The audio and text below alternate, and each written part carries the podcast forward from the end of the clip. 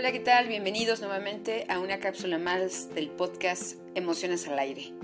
Yo soy Pili Kiris, soy psicoterapeuta mexicana, convencida de que las personas pueden estar en un lugar emocionalmente muchísimo más generoso. Bienvenidos.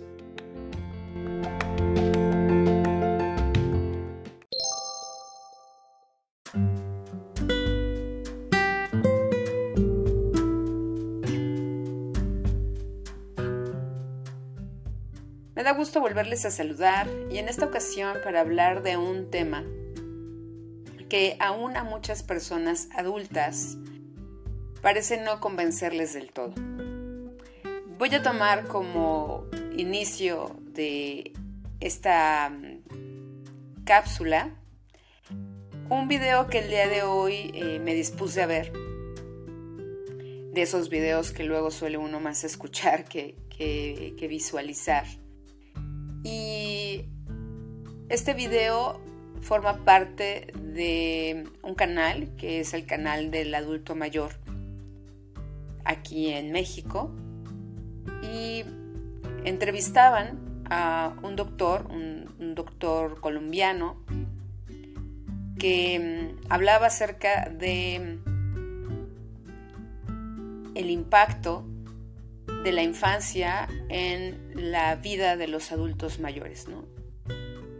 Este doctor ha hecho investigaciones donde ha resaltado que cuestiones como violencia de todo tipo, por supuesto, ejercida en la primera infancia, tiene una repercusión significativa, por ejemplo, en las caídas de adultos mayores, en la depresión de los adultos mayores. Y me resulta sumamente significativo este video porque desde hace ya algún tiempo me he venido interesando por este tema para trabajarlo desde la terapia que yo hago. Aún a las personas a las que atiendo, todas ellas adultas, aunque son jóvenes la mayoría, les resulta Mm, extraño, eh, poco convincente e incluso lo ven con un poquito de incredulidad. El hecho de que sus primeros años esté teniendo un impacto en lo que le sucede en su actualidad. Y sin embargo, dirían por ahí, se mueve, ¿no? ¿Por qué? Porque la realidad nos muestra que en efecto nuestra vida adulta está llena de encuentros continuos con esa infancia. Y muchos de ustedes eh, habrán visto en las redes sociales imágenes, publicaciones, videos sobre lo que se ha dado en llamar eh, las heridas emocionales o las heridas de la infancia, e incluso títulos como Sanar a tu niño interior, desde diversas perspectivas. A veces creo que el hecho de que algo esté tan presente en las redes sociales puede no convenir realmente a las personas porque o solemos simplificarlo o hablar de esto de manera superficial o simplemente quedarse en eso, ¿no? En una publicación, en un reel que no lleva o que no invita a las personas a ir más allá, a revisar este dilema en sus vidas y sobre todo a posibilitar un cambio desde el cual hacer una vida adulta eh, mucho más satisfactoria, mucho más plena y por supuesto en lo que yo creo fervientemente, en que no importa la edad, se puedan cumplir sueños. Así que adentrémonos a este tema.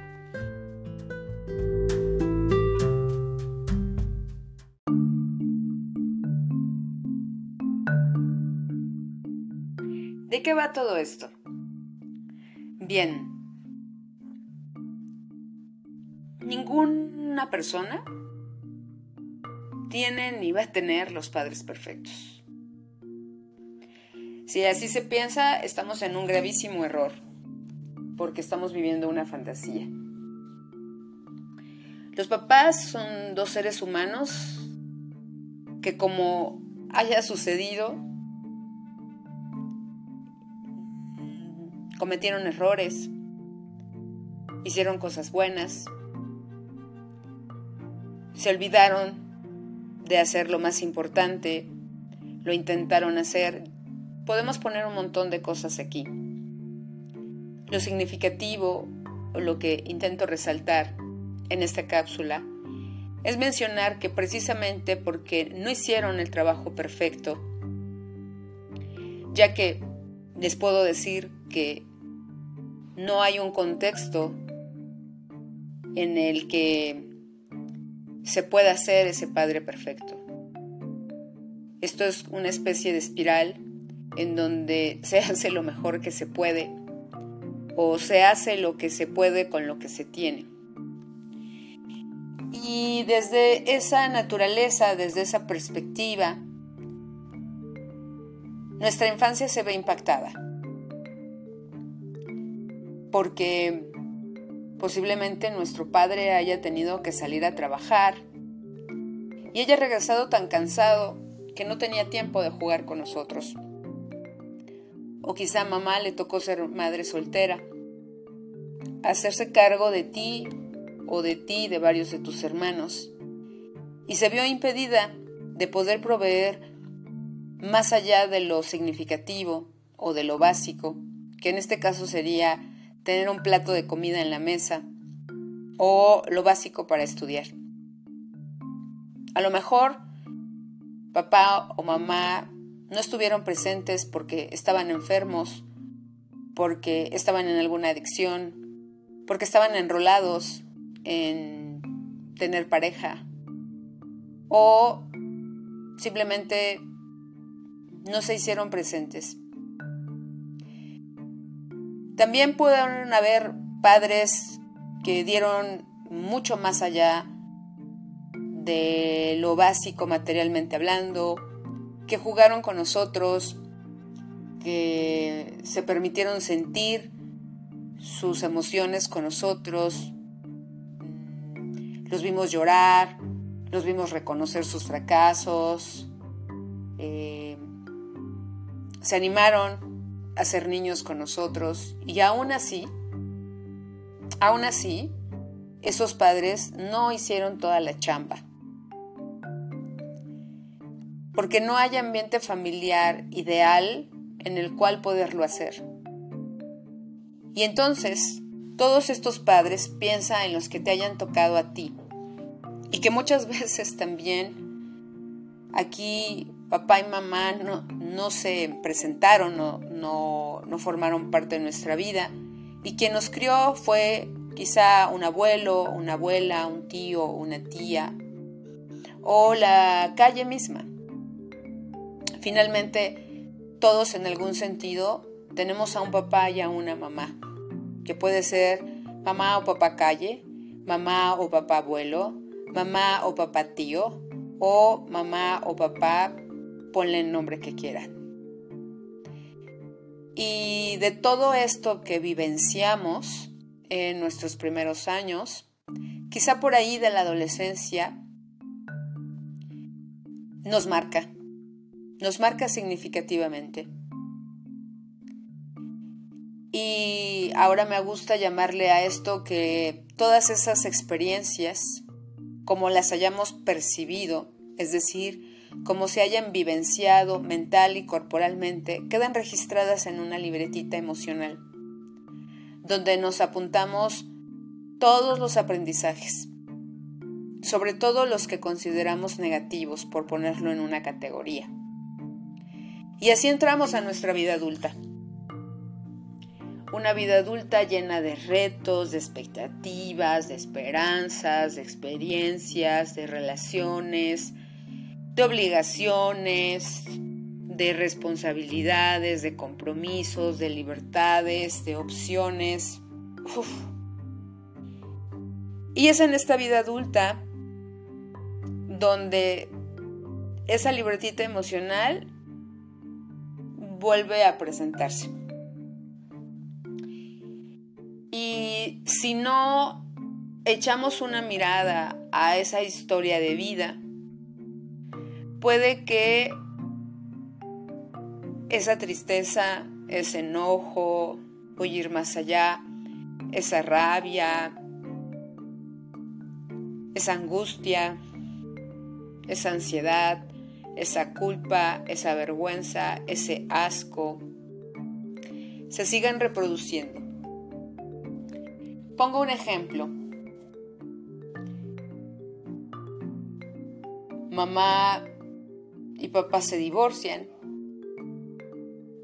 y él se queda solo. Porque papá le dice a mamá que como ya no van a estar juntos, él no se va a hacer cargo. Y entonces mamá, que nunca ha trabajado, sale a buscar el sustento. Y él se tiene que quedar después de la escuela totalmente solo. En algún momento le pide una mascota a su mamá, pero su mamá le dice que no es posible, que apenas si le alcanza para mantenerse ellos dos. Y entonces él pues va a la escuela, regresa. Su mamá le enseña a cocinar y aprende rápido, por ahí de los 8 o 9 años. De regreso de la escuela pasa al mercado por lo que va a ser la comida. Y él se empieza a preocupar porque mamá coma, porque haya comida para que mamá se alimente y pueda salir a trabajar. Cuando él empieza presentarle las calificaciones a mamá, se anota en esa libretita emocional que mamá se alegra, se muestra tranquila, relajada, cuando él trae nueves o dieces. Y entonces, en esa libretita anota que para que mamá esté contenta, él tiene que sacar nueves o dieces. Que para que mamá esté tranquila, lo mejor que le queda por hacer es que la casa esté arreglada, es que haya comida caliente. Y que cuando mamá en algunos momentos la nota triste y suelta alguna lágrima. Él aprende que cuando corre a su lado y la consuela y le pone su hombro para que llore, mientras él se aguanta las suyas, es un buen niño. Y mamá lo ama por ser un buen niño. Cuando este niño se vuelve un adulto, se empieza a vincular con mujeres a las que hay que ponerle el hombro. Mujeres que cuando él hace una buena acción para con ellas, ellas tienen un gesto de amabilidad hacia él. Pero en algún momento eso les llega a aburrir porque a estas mujeres les parece que mm, eso es cansado. Y ya no comprende por qué si hace cosas por ellas, por qué si les presta dinero, por qué si las lleva en su auto hasta su casa que viven a dos horas de camino, por qué si le llaman a las dos de la mañana para hablar de lo tristes que están y él pone su oído atento, ¿por qué no se quedan con él? También le sucede en el trabajo. Le sucede que su jefa le dice que vaya a otros estados de la República Mexicana a hacer trabajo que a ella le correspondería hacer, pero que ella tiene una familia que atender. Mientras que él que es soltero bien puede hacerlo. Ella lo obedece. Y se gana un bono y después se gana un ascenso. Pero empieza a sentirse muy triste. Y después muy enojado con todas estas mujeres. Porque después la jefa parece que ya no le importa. Ya no le pide esos favores, ya se terminaron los ascensos y en su vida personal parece que ninguna mujer decide tener una relación con él a largo plazo. Y eso le empieza a frustrar, le empieza a angustiar, porque piensa que esto no va a cambiar y que se va a quedar solo. Empieza a tener insomnio, empieza a estar muy irritable. Y es cuando se acerca a terapia. Y en este espacio es cuando descubre que su mamá es una mamá que se sigue presentando en forma de novias, en forma de jefas, en forma de compañeras de trabajo, incluso en forma de vecinas. Porque hay que ser un buen novio, un buen vecino, un buen colaborador, porque eso lo lleva apuntado en su libretita emocional. Cuando él descubre a esta mamá en la forma de todas ellas, entra en pánico, porque es ver a mamá tal y cual es, porque es ver a una mamá que se convirtió en hija de él. Porque él era el papá que hacía la comida, él era el esposo que ponía el hombre para acompañarla en sus momentos de tristeza y desazón.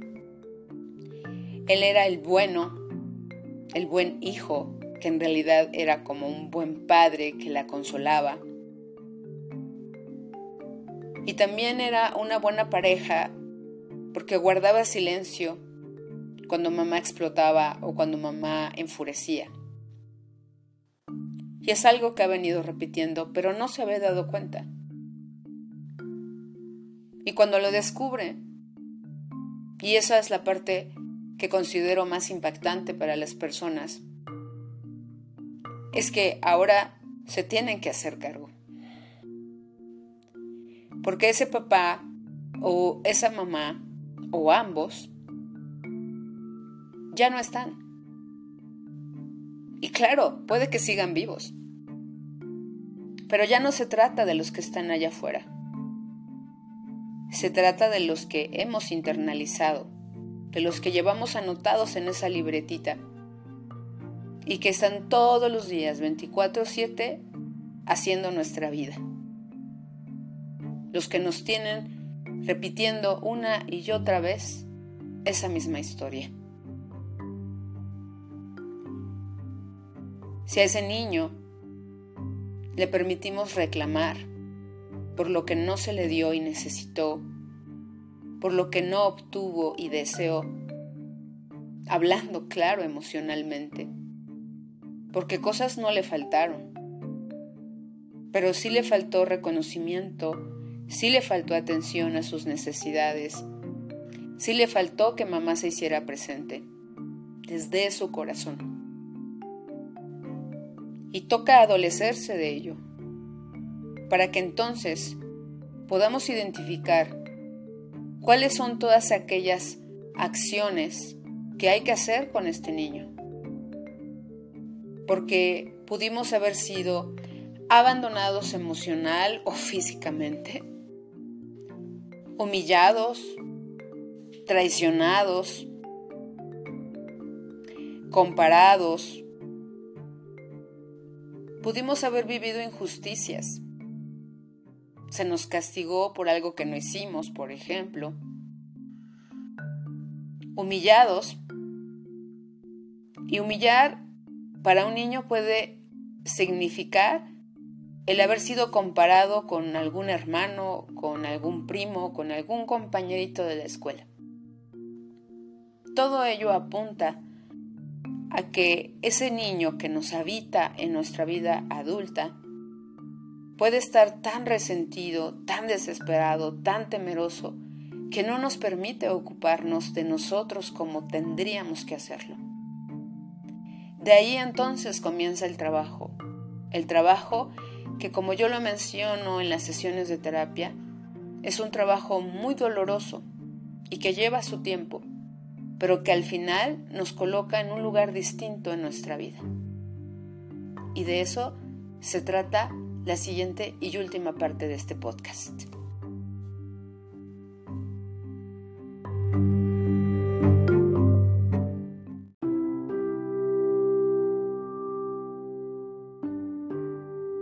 Y hacer por ese niño, hacer por esa niña significa, querido adulto, que tú te conviertas en un buen papá y en una buena mamá de ti mismo. Es decir, que a partir de ya seas 100% responsable de ti mismo. Que dejes de echar culpas, que dejes de victimizarte, que dejes de esconderte detrás de parejas, por ejemplo, que dejes de lado todo aquello que pudo haberte lastimado cuando eras niño, pero que hoy haciéndote cargo desde tu vida adulta de ese niño que fuiste en algún momento, que puedas darle atención, reconocimiento, valía, tiempo, afecto, demostraciones de cariño, afirmaciones, y voy a decirlo, afirmaciones positivas, porque este niño es tu esencia. Este niño es todo lo que cree que puede ser. Este niño es el que contiene nuestros mejores sueños. Este niño es exactamente la, figura original, el que tiene el plan maestro de nuestra vida porque cree que todo es posible, porque cree que puede alcanzar eh, grandes logros, y no digo grandes en sentido económico, por ejemplo, que también cabría, sino que grandes logros en el sentido de realizarse, de ser lo que en realidad quiere ser. Por eso decía en un principio, soy una ferviente creyente de que nunca es tarde, de que siempre la vida te da una segunda, una tercera, una cuarta, una quinta oportunidad para lograrlo. Pero claro, si ese niño que nos habita no ocupa un lugar importante en nuestra vida, pues por supuesto que no lo va a lograr. Porque le han hecho creer que no lo puede lograr. Le han hecho creer que tiene que cuidar a sus padres. Le han hecho creer que no merece el amor. Le han hecho creer que es estúpido, que es tonto, que es feo, que no sirve para nada, que para qué lo hace si siempre comete los mismos errores. Es ese mismo al que lo han etiquetado. Y es precisamente la tarea la que nos toca, el ayudarle a liberarse de todo eso. Y no, no es una tarea fácil, es decir, no es algo que solamente en una sesión de terapia o leyendo un libro podamos lograr. Esto nos puede ayudar, claro, significativamente, porque nos hace conscientes de la problemática. Y ser conscientes o hacer conciencia es un paso importantísimo, pero no es suficiente únicamente con eso. Porque hay que empezar a hacer actos de justicia, a resarcir el daño para ese niño, porque pudo haber sido golpeado o violentado de miles de maneras, por sus padres o por otras personas. Y cuando fue por otras personas es porque los papás no estuvieron ahí. Y un niño, cuando, digamos, habla en el cuerpo de un adulto, siempre escucharé decir cosas como, bueno, es que eh, mis papás estaban muy ocupados trabajando. Bueno, es que no, no podían porque mm, éramos muchos. Y yo siempre les contesto, sí, claro. Y eso está bien porque el adulto es el que contesta, pero eso está bien para el adulto, para el niño no. El niño no, no, no, no compara que es más importante eh, el dinero, por ejemplo, ¿no? Se puede emocionar con, con un Nintendo, con una caja de videojuegos o con, perdón, con una consola de videojuegos o con algo que los demás niños no tengan y él sí, sí, por supuesto, por eso es aprendido. Pero originalmente, en esencia, no necesitamos eso. Necesitamos la presencia, el afecto, la mirada, la buena mirada de nuestros padres. Y aprovechando, este, capítulo no, no, no tiene ¿no? la idea o el objetivo de criticar o juzgar a los papás, porque la tarea está hecha. Lo que sí es invitar a los adultos a mirar con amplitud esa tarea que realizaron. Porque he escuchado a personas de más de 50 decir que sus padres son perfectos. Y eso no es verdad. Quien dice que es perfecto es ese niño que les habita. Porque si descubren la verdad, va a ser muy doloroso. Pero yo creo que no hay cosa más dolorosa que la verdad. Y la verdad al final nos libera. Nos hace una vida mucho más llevadera, mucho más tranquila y por supuesto mucho más auténtica. Entonces, querido adulto, te toca. Te toca hacer por ese niño. Primero, reconociéndolo. Ve y busca una foto tuya de cuando eras niño. Y si no la tienes, si nadie guardó una foto, si nadie te tomó una foto, no te preocupes, te puedes dibujar. Puedes dibujar a ese pequeño que fuiste, a esa pequeña que fuiste. Y cuando lo tengas, la foto, la imagen, el dibujo, si te es más fácil, colócalo en un marco cerca de tu buró o en el refri con un imán o tómale una foto con tu celular a esa imagen y ponla en tu fondo de pantalla del celular, de la tableta, de la, de la computadora, para que empieces a hacer contacto con ese niño, con esa niña. Tómate unos minutos, unos breves minutos, y mírale. Y deja que te mire. ¿Qué te dice cuando te mira? ¿Qué le dices cuando lo miras? Porque para muchos ese niño es total y absolutamente desconocido, está en las sombras. Y hay que ir por él. Y hay que ir por él de manera muy cuidadosa, porque su alma es frágil. Y si quieres que tu niño no esté interviniendo en cosas de adultos como tus relaciones de pareja, como tus relaciones profesionales, como tu éxito laboral, incluso con cuestiones de salud física, de vínculos familiares, haz algo por él. Ve a su rescate, ve a su encuentro. Y por último te voy a sugerir un ejercicio. Si eres mm, zurdo, vas a hacer una carta con tu mano dominante, ¿sale? Es decir, si eres zurdo, lo harás primero con tu mano izquierda. Si eres diestro, vas a hacer este ejercicio con tu mano derecha. Y desde esa mano dominante vas a escribir en un papel con una pluma una carta dirigida a ese niño o a esa niña. ¿Sale?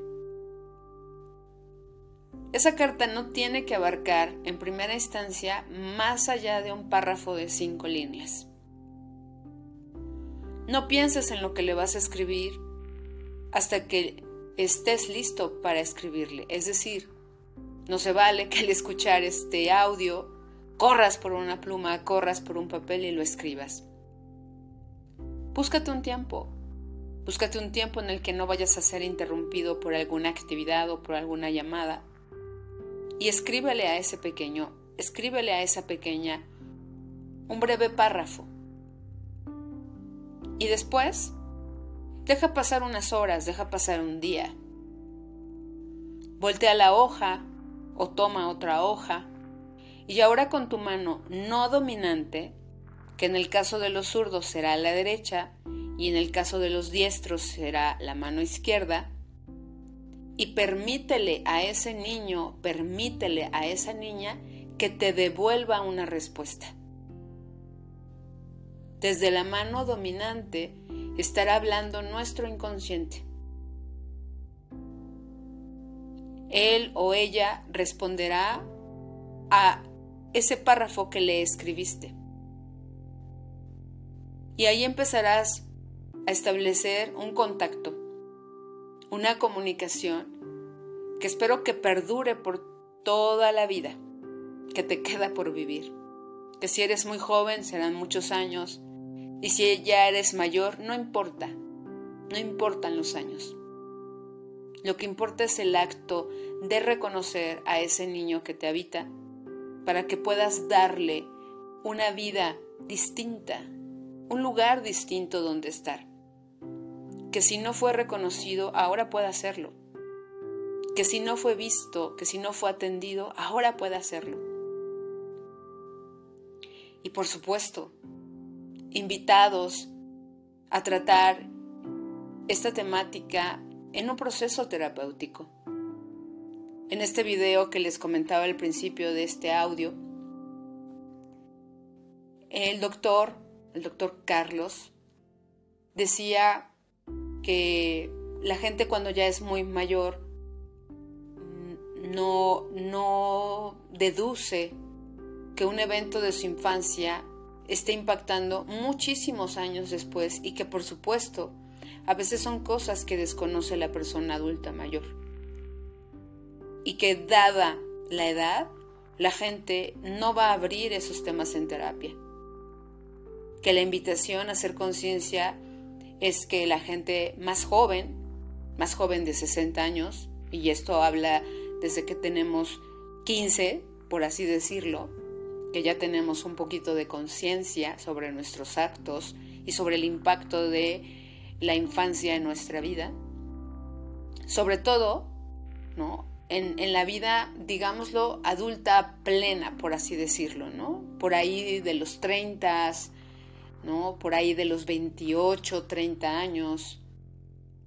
Porque es cuando empezamos pues a generar vínculos más importantes, cuando empezamos a mm, abrir posibilidades de éxito profesional y económico.